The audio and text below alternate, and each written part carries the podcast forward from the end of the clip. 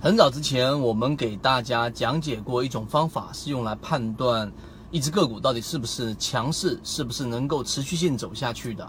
那今天我们会把这个方法在现在的行情最具有实战性的干货，然后抛出来给大家。首先有一点啊，这个我们之前讲过，一个人生病，然后呢，你要看一个人的身体到底有没有问题的时候呢，其实是可以通过一些症状能够反映出来的。例如，例如说像有一些人，然后他生病了。啊，生小病他是完全反应不出来的，然后一生病就必须是生大病。那么这一种的话，就代表他身体机能没有办法及时的把身体所反馈出来的异常症状反映出来，所以这样的这一种呃人，他的身体一定是不好的。那么另外一种判断方法呢，就是当这个人出现一个疾病之后，例如说小感冒、小发烧，他都会有。但是呢，一旦发生之后，他几乎没有怎么吃药，或者简单吃一些感冒药，或者说简单的喝一些我们说南方最多的凉茶，他自然而然呢就好了。那这代表这个人的身体机能，他的这一种抵抗力是比较强的。那么我一开始说这一个呢，就是为了告诉给大家，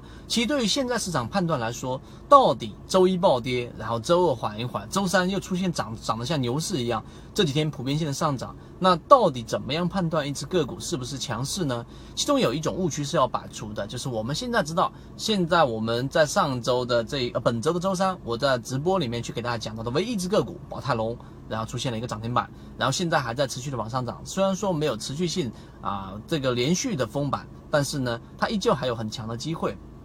但有一种误区就是，可能很多人会看到像方这一个，呃，方这个方大特钢，对不对？例如说像是很多煤炭的个股啊，方大碳素，像这一种个股呢，你可能会觉得说它持续的上涨，所以它就是强势股啊。但你要记住，这种仅仅是特例。真正我们能去把握到的，就像刚才我说的宝泰隆，你去看一些个股，在周一的时候暴跌，它也跌，但它第一，它不封死涨停板，涨停板其实呃这个封不封死跌停板，周一暴跌的时候啊，有几百只跌停个股，那跌停其实反映什么呢？跌停反映的其实是一种不好的现象，真正强势的个股它会往下打，但跌停会对散户造成心理上的一个比较大的这种呃这一种空头影响，所以。有资金或者说稍微有一些游资在里面的，它不会轻易让它打出跌停板的，所以一般它这样的个股不会出现跌停板，这是第一点。第二点，它是趋势线上方的一个快速的回调，因为大环境你不能改变啊，它快速的下跌，它就不跌破趋势线。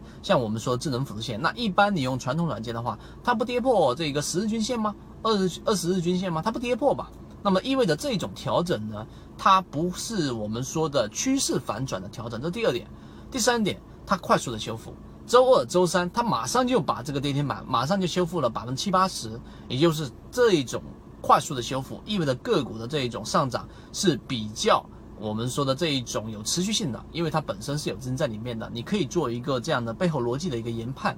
第四点啊，近期我们在直播里面一直在强调这一波的炒作，完全就是炒作什么业绩预增和涨价概念。所以在石墨烯之前我就讲过了，所以今天晚上的直播我们依旧会在公众号上去重点直播讲解到底怎么样通过业绩预增来把握住这一次能够帮大家资金做大的一次机会。所以呢，这个很多人想去知道到底怎么样在什么地方收听，我们在公众号上面都直接有推送。那如果说还不知道公众号位置的，由于直播平台的原因，这地方我不方便透露啊。但是知道的人互相转告，你想找你一定找得到的。但是请记住，这一波的操作一定是要学方法，千万不要去相信任何的推荐和私募和这一种。啊，这种代客理财这种是不靠谱的，好不好？今天我们就讲这么多。我们今天讲的总结下来就是，现在的行情讲了现在的方法是最具有实战意义的，就是寻找市场当中真正优质的，并且它有具有很强的抗跌性的，并且它有极强的修复性的，并且在大盘出现问题的时候，它不是致命的这种下跌的。这几个因素你把它总结起来，最终